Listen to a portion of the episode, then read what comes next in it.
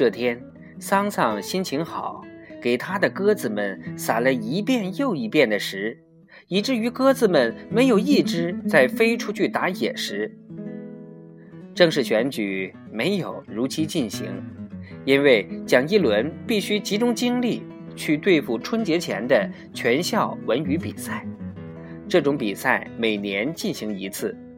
桑乔很精明，他要通过比赛发现好的节目和表演人才，然后再经他加工指导去对付全乡的文艺汇演。弄好了，其中一些节目还有可能代表乡里去参加全县的文艺汇演。因为设立了比赛的机制，各个班都面临着一个面子的问题。不得不暗暗较劲。桑乔看到各班都互相盯着比着，都是一副很有心计的样子，心中暗暗高兴。蒋一伦有个同学在县城中学教书，一天，蒋一伦进城购书去看同学，恰逢那个同学正在指挥班上的女孩子排练表演唱。手拿碟儿敲起来。同学见他来了，握握手说：“等我排练完这个节目。”蒋一伦说：“我也看看。”就在一张椅子上坐下了。二十几个女孩子穿一色衣服，衬着一个穿了更鲜亮衣服的女孩子。个人左手拿了一只好看的碟子，右手拿了一根深红色的漆块。有节奏的敲着，做着好看的动作，唱着手拿碟儿敲起来，在台上来回走着，一片碟子声，犹如一阵轻雨落进一汪碧水，好听得很。那碟子忽上忽下，忽左忽右，忽聚拢，忽散开，声音变化万端。就像那阵轻雨是受着风的影响似的，风大风小，风急风徐，那阵轻雨落进碧水中，声音就大不一样。同学看了一眼蒋一伦，意思是你觉得如何？蒋一伦朝他点头，意思是好，好，好的很。排练完了，同学和蒋一伦往宿舍走，一路走一路说这个节目。我是从洪湖赤卫队里划过来的，但我这个节目比它里头的那个场景耐看。你知道怎就耐看？蒋一伦感觉到了，但无奈没有语言。同学说：“我量大，我二十八个学生。”加上趁着的一个，共二十九人。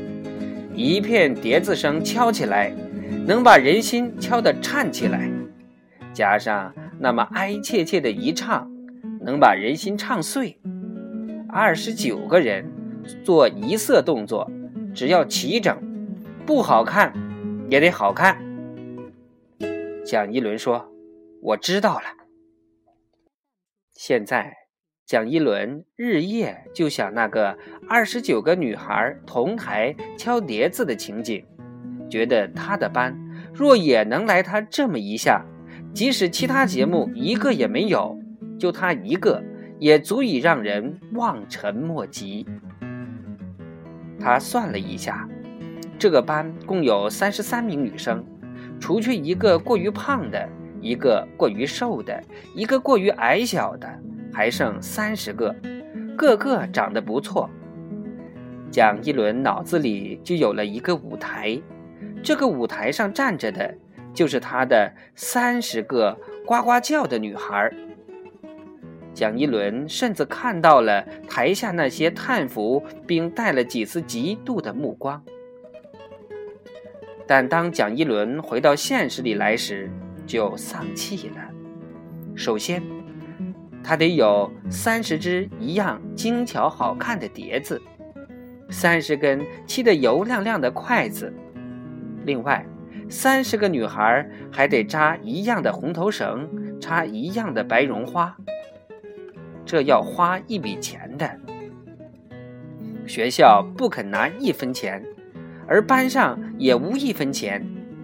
他想自己掏钱，可他又是一个穷教书的，一个月拿不了几个钱。